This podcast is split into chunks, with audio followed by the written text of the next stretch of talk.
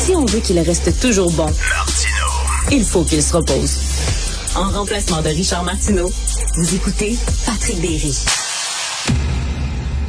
Je veux revenir encore euh, sur l'Ukraine. En fait, je veux revenir. J'aimerais mieux pas revenir, mais c'est euh, tout ce qui se passe qui nous oblige à y revenir. Euh, comment ça a changé justement depuis lundi, alors que la guerre était une hypothèse et que maintenant c'est un fait accompli. Et on ne sait pas jusqu'où ça peut aller? Il y a présent, il y a 150 morts aux dernières nouvelles en Ukraine.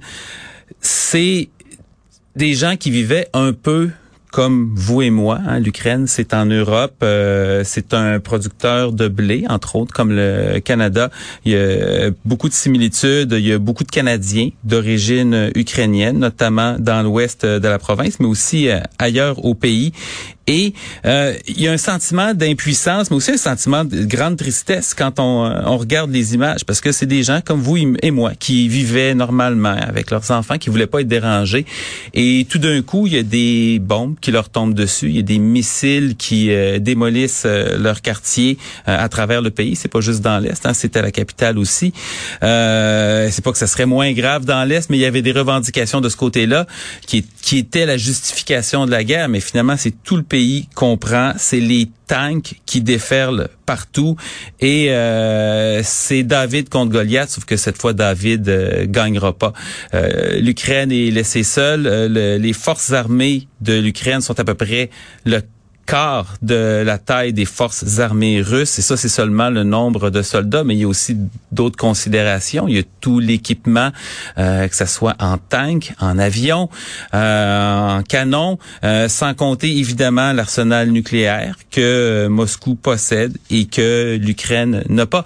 Et les conséquences pour la population dans l'ensemble. On a décrété en Ukraine la mobilisation générale. Qu'est-ce que ça signifie? Ça veut dire que euh, tous les hommes adultes entre 18 et 60 euh, ans sont recrutés, euh, devront servir. Ils ne peuvent pas quitter le pays. Il y a un interdit. Il y en a sans doute qui vont le faire et on, peut difficilement les, les blâmer de ne pas vouloir marcher devant la mort.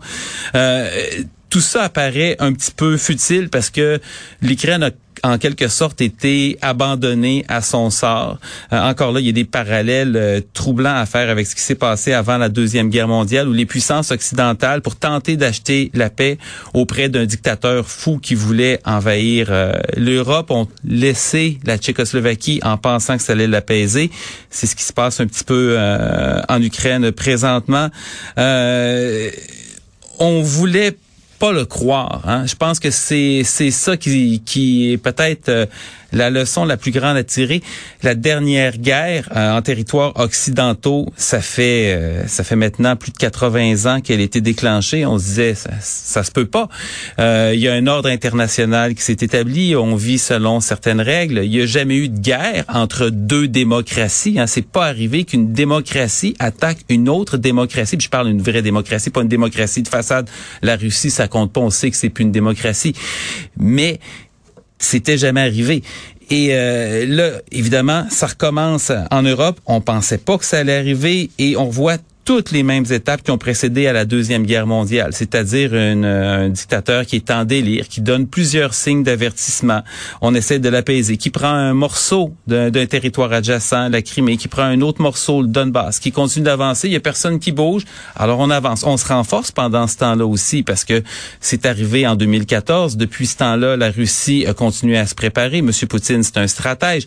Il a développé des nouvelles armes. Donc la Russie est au courant de son déclin en tant que puissance militaire euh, par rapport aux États-Unis et à la Chine. Donc, ils ont développé des armes hypersoniques, des missiles qui peuvent frapper partout dans le monde, qui sont impossibles à arrêter, qui peuvent transporter des charges nucléaires. Ils ont développé aussi leurs moyens technologiques patiemment, donc ce qui fait qu'il peut avoir des attaques informatiques contre tous nos systèmes qui nous permettent de vivre normalement en société, que ce soit euh, évidemment l'électricité, les systèmes bancaires, les systèmes euh, gouvernementaux.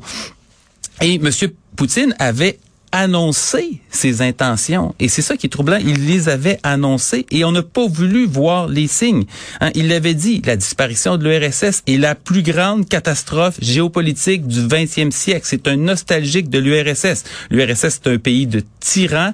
Euh, les, les, les, les fondateurs de l'URSS, ceux qui ont présidé à ses premières années, notamment Staline, ont fait des purges Il y a eu des dizaines de millions de morts. C'est de ça que M. Poutine s'ennuie. Il l'avait dit.